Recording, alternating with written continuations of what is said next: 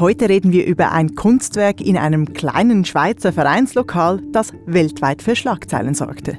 Wir reden über ein Kunstwerk, das ich zunächst irritierend fand und jetzt nach mehreren Wochen Auseinandersetzung damit finde ich es echt spannend. Irritierend fanden das viele, das zeigten die Schlagzeilen, die klangen so. FC Tösfeld Kunstwerk sorgt für Lacher und Ärger. Das ist Kunst und kann trotzdem weg. Krakeldebakel. Kunst im Bistro des FC Tösfeld geht um die Welt. Wir reden über Kunst und Bau im Vereinslokal des Fußballclubs FC Tösfeld in Winterthur. Kunst, die den Vereinspräsidenten vor den Kopf stieß. Ich wusste nicht, ist das jetzt wirklich das Kunstwerk oder wurde da zwischenzeitlich noch Vandalismus betrieben? Kunst, die einen weltweiten Shitstorm gegen die Künstlerinnen auslöste. Weil es ging ganz schnell natürlich über die Tagesmedien, auf die sozialen Medien und dann waren wir so als Trending Topic gelistet, irgendwo in den Staaten und auf Hooligan-Blogs und Hate Speech-Foren. Kunst, deren Wirkung selbst die Auftraggeberin total überraschte. Kunst ist immer ein Risiko, auf das stellen wir uns ein. Es ist äh, für alle nicht vorhersehbar, wohin die Reise geht, aber dass es nachher dann vor allem auch auf den sozialen Medien so hässlich wird, von dem waren wir schon überrascht, ja. Öffentliche Kunst als Risiko, das ist ein Kontext von dir, Igor Basic, über Kunst im öffentlichen Raum und was sie auslösen kann. Mein Name ist Nicole Freudiger.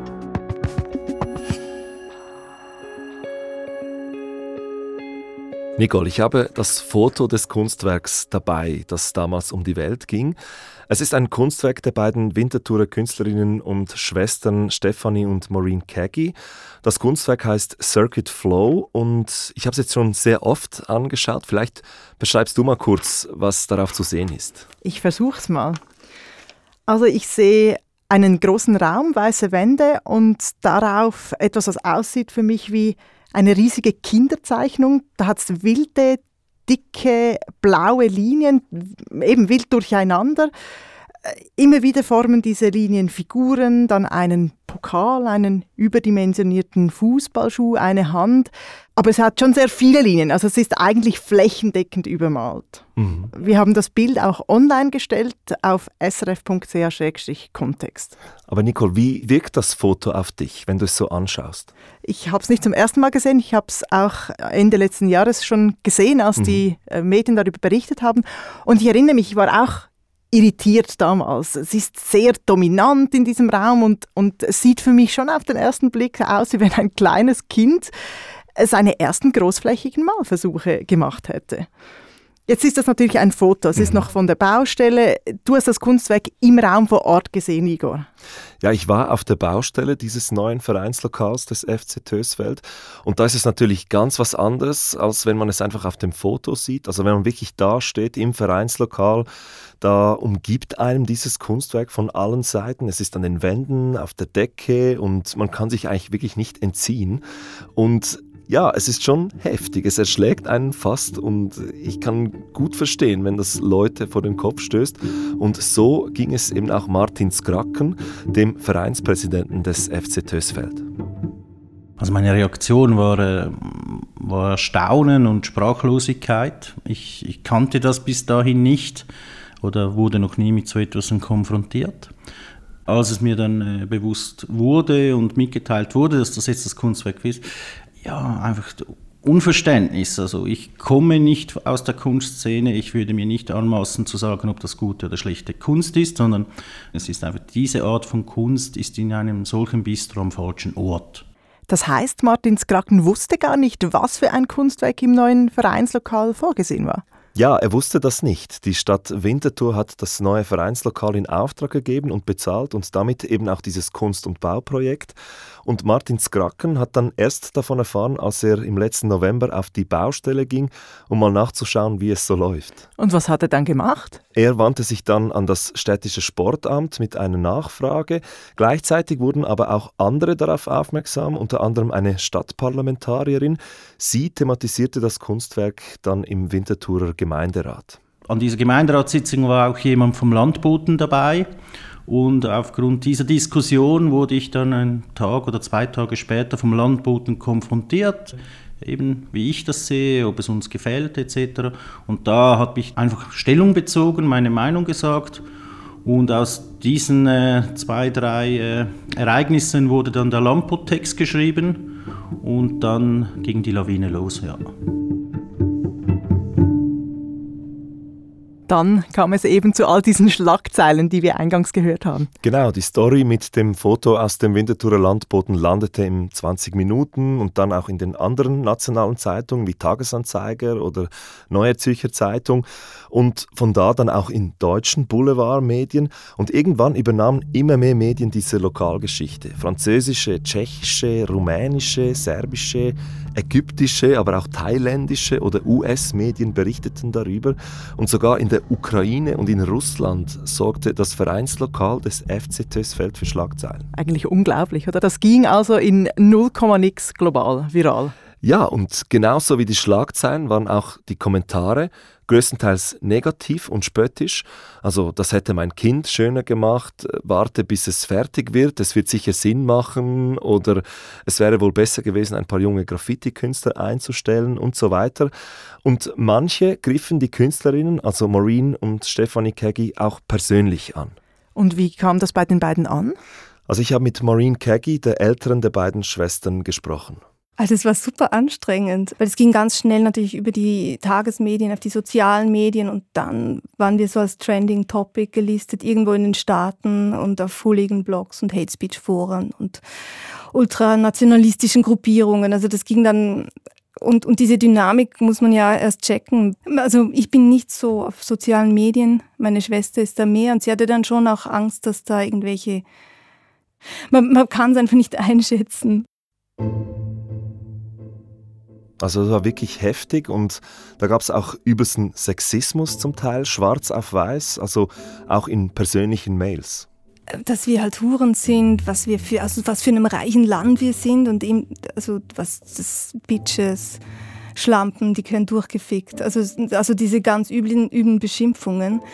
Ich meine, das habe ich dann, ich war dann nicht auf diesen Blogs, mein, mein, Partner hat sich das alles reingezogen, das war Beste, glaube ich.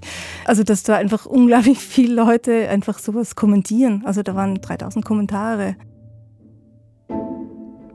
Ja, heftig ist wirklich das richtige Wort. Und es ist auch sehr frauenfeindlich. Mhm. Und das ist ja generell ein bekanntes Phänomen bei Hasskommentaren auf sozialen Medien, unabhängig davon, was Frauen tun oder nicht tun. Ja, das ist sehr oft so. Leider. Was mir Unabhängig davon aufgefallen ist, viele Kommentare und Mails bezogen sich auch auf die Kosten des Kunstwerks. Die lagen bei 28.000 Franken und diese Summe war eben überall in den Artikeln prominent zu lesen. Dabei muss man sagen, dass diese Summe, also diese 28.000 Franken für ein Kunst- und Bauprojekt für Schweizer Verhältnisse eher klein ist. Äh, und es handelt sich dabei nicht um das reine Honorar der Künstlerinnen, sondern um die Gesamtsumme. Also damit mussten die Künstlerinnen die Entwürfe bezahlen, die Materialkosten decken und so weiter. Diese Infos fehlten aber in den Schlagzeilen und so sorgte dieser Betrag, diese 28.000 Franken, auch in Winterthur für rote Köpfe. Das sagt auch der Vereinspräsident Martin Skraken.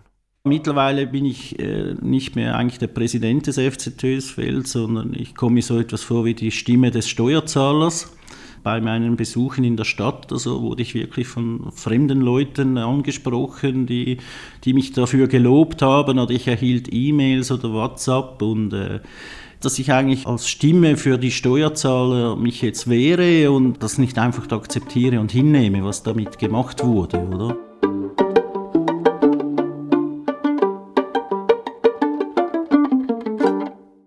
Was ist da schiefgelaufen, frage ich mich. Wie konnte aus einem harmlosen Kunst- und Bauauftrag eine solche Kontroverse entstehen und warum wurde zum Beispiel der Vereinspräsident des FC Tösfeld nicht schon von Anfang an in das Projekt mit einbezogen?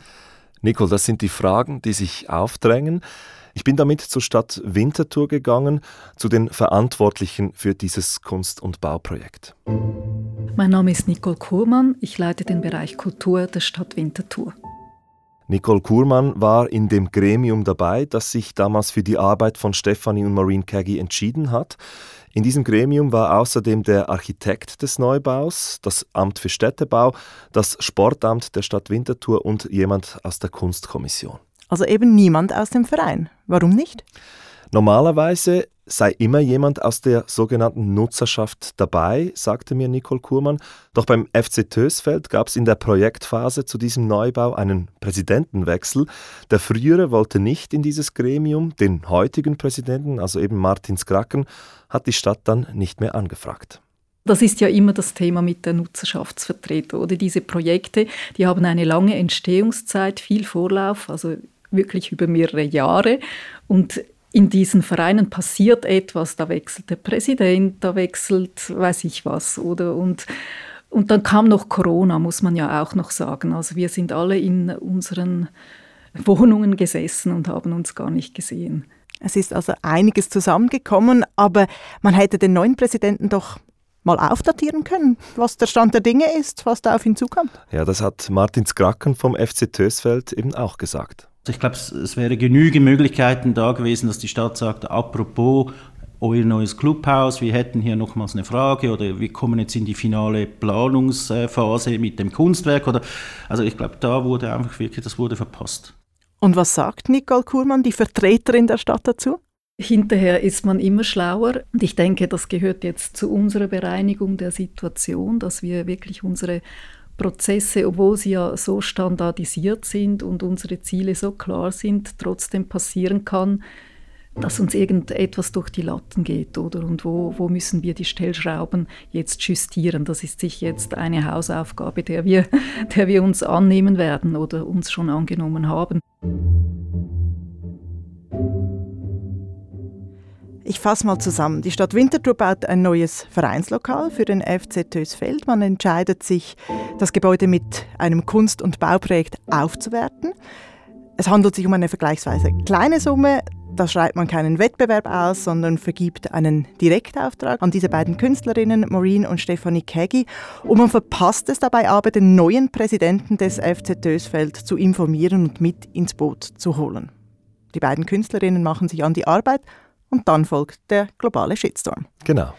Was ich mich aber frage, hätten die Auftraggeber nicht damit rechnen können, dass dieses Kunstwerk, diese wilde, flächendeckende Wandmalerei hohe Wellen schlagen wird? Ich meine, Sie haben auf den Entwürfen der Künstlerin ja gesehen, was da auf Sie zukommt. Interessanterweise hat sich das die Künstlerin Maureen Keggy auch gefragt. Wir haben drei Vorschläge gemacht und wir fanden das ja super mutig, auch von der Stadt, dass sie sich für die kräftigste Arbeit entschieden haben. Also das war schon sehr cool, dass sie uns das Go gegeben haben für diese Arbeit. Ja, man muss dazu sagen, Stefanie und Maureen Keggy sind zwei renommierte Künstlerinnen aus Winterthur. Stefanie Keggy hat zum Beispiel 2017 den Förderpreis der Stadt bekommen. Sie lebt und arbeitet heute in Berlin, Maureen Keggy in Wien. Die beiden haben auch immer wieder größere Ausstellungen in der Schweiz und im Ausland. Und die Stadt Winterthur hat sich dann eben für die beiden entschieden und eben für diese kräftige Arbeit. Warum das? Also Nicole Kurmann vom Kulturdepartement der Stadt Winterthur sagt, damit das Kunstwerk in diesem Clublokal nicht untergeht. Irgendwo in einer Ecke ein Kunstwerk aufzustellen, das kam wie nicht in Frage, sondern äh, die Frage, die in der Projektarbeitsgruppe diskutiert worden war, war, welche Art von Kunst kann sich in einem solch unruhigen Kontext behaupten. Und für mich hatte das Werk durchaus spielerische Komponenten auch. Es war stark genug, es war spielerisch genug. Ich, ich kann mir auch heute noch immer noch sehr viele verschiedene Aspekte vorstellen, die zu einer Identifikation mit dem Raum führen könnten. Eine ausdrucksstarke Arbeit also, die trotz dem regen Treiben in einem Fußballclublokal zur Geltung kommt. Genau, dieses Prinzip nennt man ortsspezifisch. Ein Kunst- und Bauprojekt soll sich immer mit dem Ort auseinandersetzen, in dem es stattfindet. Und das sagte auch die Künstlerin Maureen Keggy. Uns war es schon wichtig, irgendwie diese Energie, diese Dynamik vom Fußball zu transportieren. Also diese, das, was halt so am Spielfeld passiert, diese Euphorie und Energie, dass man das sozusagen in die Malerei zieht. Deswegen haben wir auch so diese expressive Geste gewählt. Und diese, diese Spielatmosphäre wollten wir natürlich irgendwie so in die Malerei auch aufnehmen, aber natürlich auch die Kontroversen und Spannungen, die im Fußball ja auch äh, da sind. Mhm. Jetzt verstehe ich, was die Künstlerinnen mit ihrem Kunstwerk ausdrücken wollen, aber trotzdem, haben Sie nicht damit gerechnet, dass das polarisieren oder gar provozieren könnte? Es bricht ja keine Tabus, keine sexuellen Tabus, keine religiösen Tabus. Also es ist wirklich harmlos. Wenn wir provozieren hätten wollen, dann hätten wir was ganz anderes gemacht. Also ganz klar Nein von Maureen Keggy und das bestätigt auch Nicole Kurmann, die Leiterin des Bereichs Kultur der Stadt Winterthur das Ziel ist nie, die Leute zu provozieren. Und auch die Künstlerinnen, die haben das am, auch nochmals am Roundtable betont, die wollten nicht provozieren, wirklich nicht, sondern äh, die Herangehensweise war die, dass sie schon einen starken Akzent setzen wollten. Und so haben wir uns auch entschieden. Wir haben uns wirklich bewusst für eine kräftige Arbeit entschieden. Aber dass wir irgendjemand brüskieren oder eben erziehen wollen, nein, das war, war nicht mal andiskutiert worden, ein solcher Aspekt. Und trotzdem hat es polarisiert. Ja, sogar der Karikaturist Rudi Wittmer hat in seiner Kolumne in der Wochenzeitung von einer Kunsterziehung mit der Brechstange geschrieben.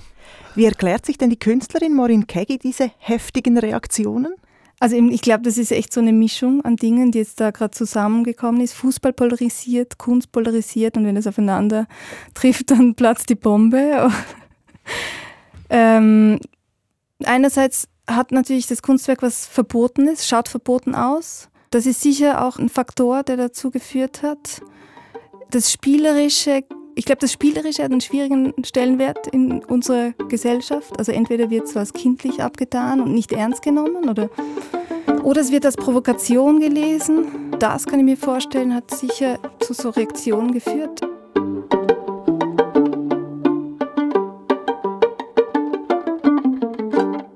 Was ich mich frage, Igor, was ist denn überhaupt die Idee von Kunst und Bau? Nicole Kurmann sagt, es gehe nicht darum, jemanden zu erziehen oder zu provozieren. Es ist aber auch nicht eine rein ästhetische Aufwertung. Worum geht es denn eigentlich? Genau das wollte ich von Ronny Hartlitz wissen.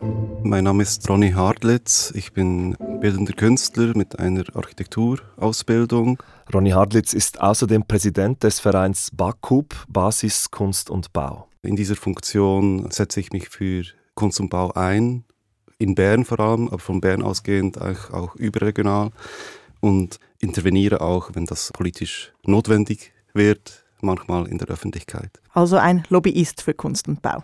Ja, er sitzt auch immer wieder in Jurys, die über Kunst- und Bauprojekte entscheiden. Und ich wollte von ihm wissen, wie er die Kontroverse sieht um das Kunstwerk im öffentlich zugänglichen Vereinslokal des FC Tösfeld. Es ist eine nicht außergewöhnliche Kontroverse, würde ich mal sagen. Das, was außergewöhnlich ist, ist, dass diese Kontroverse dermaßen in die Öffentlichkeit getragen wird und so hohe Wellen schlägt. Dass es bei Kunst und Bau oder Kunst im öffentlichen Raum zu Auseinandersetzungen kommt, liegt eigentlich in der Natur der Sache. Es ist Kunst, die nicht äh, für eine Galerie oder für ein Museum oder für einen Privatraum geschaffen wurde, sondern für die Öffentlichkeit, in der Öffentlichkeit. Und dort ist eben diese Auseinandersetzung eigentlich Teil der Kunst, des künstlerischen Entstehungsprozesses. Das heißt, die Reibung, die ein öffentliches Kunstwerk erzeugt, die ist gewollt. Genau, Ronny Hartlitz hat mir auch erzählt, dass wenn er in so einer Jury sitzt, immer darauf achtet, dass eine Arbeit einen gewissen Reibungswert hat. Mhm. Es geht darum, ein gewisses Maß an Irritation zu finden, das eine Debatte in der Bevölkerung anstößt, aber nicht zu sehr provoziert. Und das ist in Winterthur offenbar nicht gelungen. Das kann man zum jetzigen Zeitpunkt wohl sagen. Nur wissen wir nicht, wie wir in 20 Jahren auf dieses Kunstwerk schauen werden. Ich meine, das richtige Maß an Reibung in der Gesellschaft, das zu finden, das ist ja relativ und das kann sich mit der Zeit auch verändern. Also zum Beispiel der Engel von Niki de Saint-Phal im Zürcher Hauptbahnhof. Den lieben wir heute alle. Genau, aber da war das ja nicht immer so. Als er vor 25 Jahren in der Bahnhofshalle aufgehängt wurde, da gab es heftige Reaktionen. Zum Beispiel überdimensioniertes Sennentunchi mit Flügeln lautete da etwa ein Kommentar. Das ist wenig schmeichelhaft. Ja, und es äh, gibt auch ganz viele andere solche Beispiele. Und äh, auch Kunst- und Bauexperte Ronny Hartlitz nennt eines aus Bern. Hier in Bern ist wohl das bekannteste Beispiel der Brunnen von Meret Oppenheim, der, ich glaube, 1983 erstellt wurde und enorm kontrovers diskutiert wurde. Es gab sehr viele Lesebriefe in den Zeitungen, die eine sofortige Entfernung ultimativ forderten. Und dieser Brunnen ist interessanterweise heute den Bernerinnen und Bernern sehr ans Herz gewachsen. Also ich denke, dass die wenigsten diesen noch entfernen möchten. Man freut sich an den vier Jahreszeiten, die an diesem Brunnen sehr schön abgelesen werden können. Und er ist ein fester Bestandteil des Berner Stadtbildes geworden. Und das ist ja schon interessant. Also der Meret-Oppenheim-Brunnen in Bern, der zeigt wirklich sehr schön, wie eben die Zeit ein wichtiger Faktor bei öffentlicher Kunst sein kann. Unsere Wahrnehmung des Kunstwerks kann sich mit der Zeit also wirklich ändern.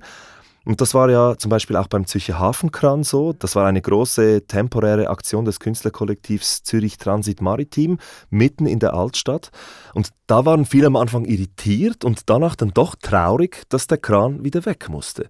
Also mir ging es jedenfalls so.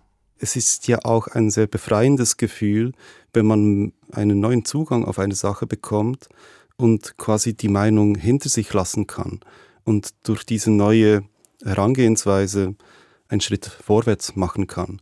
Also dieses Gefühl des Ablegenkönnens einer überholten Meinung ist ja auch etwas sehr Befreiendes. Und dieses Potenzial, das zu wecken und zu unterstützen, ist, glaube ich, Kunst in der Lage, wie zum Beispiel diese Zeichnungen in Winterthur. Ein schöner Gedanke, Kunst als Übungsfeld, um seine Meinung zu hinterfragen. Mhm. Aber gerade beim Hafenkran gab es viele Leute, die blieben irritiert und die SVP brachte eine Initiative durchs Stadtparlament, die Hafenkräne in der Zürcher Innenstadt künftig verbietet.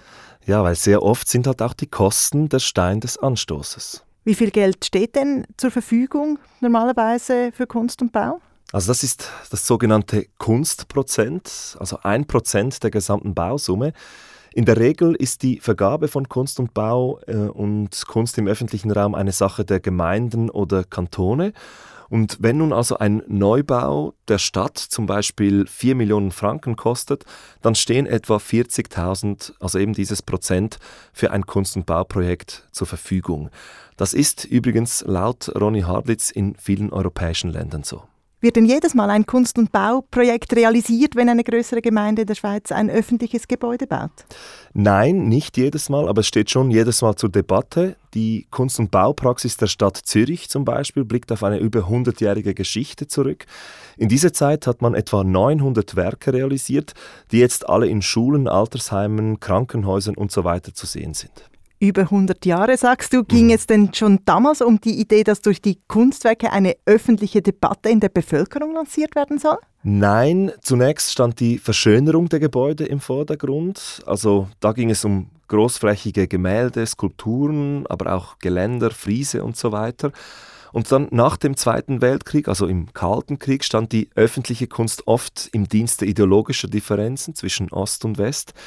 Und erst ab den 1960er Jahren bekamen Kunst- und Bauprojekte oder Kunst im öffentlichen Raum immer mehr eine eigenständige Bedeutung, die eben mit der Umgebung in einen Dialog treten sollte. Und damit sind wir wieder in Winterthur. Wie geht es da eigentlich weiter mit dem Kunstwerk im Clublokal des FC Tösfeld? Also Mitte Januar, als sich der mediale Sturm wieder gelegt hatte, da gab es einen runden Tisch, bei dem zum ersten Mal wirklich alle Parteien dabei waren, also auch der Vereinspräsident des FC Tösfeld, Martin Skracken.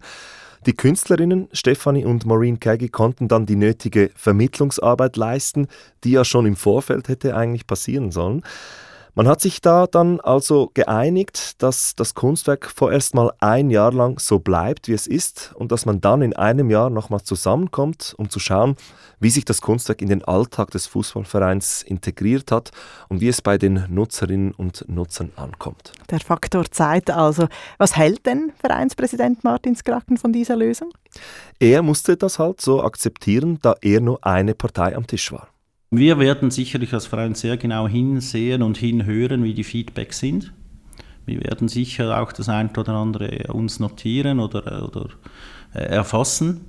Aber man muss dann auch wirklich in einem Jahr, wenn es dann halt soweit ist und weiterhin viele Negativpunkte bestehen, wo sich vielleicht sogar belegen dann lassen, jetzt sind ja alles etwas Vermutungen oder Annahmen, dann erwarte ich natürlich vom Tisch, dass man dann auch hinsteht und sagt, okay, aufgrund diesen, diesen, diesen Fakten werden wir jetzt entscheiden. Ich höre, gegessen ist das noch nicht von Seiten des Clubs. Was ist mit den Künstlerinnen? Maureen Keggy sagt, dass sie und ihre Schwester Stefanie diese Kontroverse irgendwie in ihre Kunst aufnehmen möchten. Es hat uns natürlich gereizt, irgendwie weiterzuarbeiten dran, weil es ist so viel Material generiert worden. Wir würden es natürlich irgendwie gerne literarisch vielleicht aufarbeiten oder eigentlich würden wir auch sehr gerne mit dem FC Tösfeld eine Kollaboration starten. Also das werden wir sehen, wie es weitergeht. Wir haben jetzt mal ein Jahr Zeit und hoffen wir, dass noch äh, weitere Kollaborationen daraus äh, münden. Also die Geschichte wird also auch künstlerisch noch weitergehen. Lustigerweise hat auch der FC Tösfeld die ganze Kontroverse bereits aufgenommen und eine recht humorvolle Annonce, wie ich finde, auf der Webseite geschaltet, in der das Bild des Vereinslokals mit dem Kunstwerk zu sehen ist. Und darunter heißt es dann, sie bräuchten nicht nur Maler, sondern auch neue Fußballtrainerinnen und Trainer. Sehr schön. Ja, und Nicole, stell dir vor, der Faktor Zeit hat sogar jetzt schon etwas mit dem Vereinspräsidenten Martin Skraken gemacht. Ich habe ihn am Schluss dann gefragt, ob es möglich ist, dass er in einem Jahr sagt, hey, dieses Kunstwerk ist ein Teil unserer Geschichte und wir möchten es auf keinen Fall weggeben. Es kann sein, dass wir in diese Richtung äh, kippen. Das äh, will ich hier wirklich nicht äh, abstreiten oder, oder, oder ausschließen. Ist einfach zum jetzigen Zeitpunkt noch schwer vorstellbar dass das wirklich unsere Identität äh, werden soll. Aber ja, wenn es so ist, auch da die Erwartung an uns, äh, an FC Tösfeld, äh, dass wir dann auch in einem Jahr hinstehen und sagen, hey, doch, es gehört zu uns, es passt vielleicht zu uns. Ja, da erwarte ich dann auch von uns die Größe, um das akzeptieren und dann äh, äh, das entsprechend zu äußern gegenüber den anderen Parteien. Skeptisch ist er schon noch, der Herzkraken. Ja, und ich werde auf jeden Fall in einem Jahr bei Martins Kraken und beim FC Tösfeld nachfragen, was die Zeit dann wirklich bewirkt hat.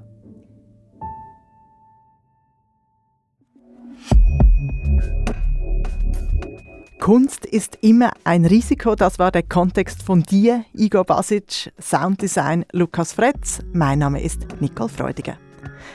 Haben Sie auch schon Ihre Meinung geändert über ein öffentliches Kunstwerk? Dann schreiben Sie uns per Mail an kontext.srf.ch.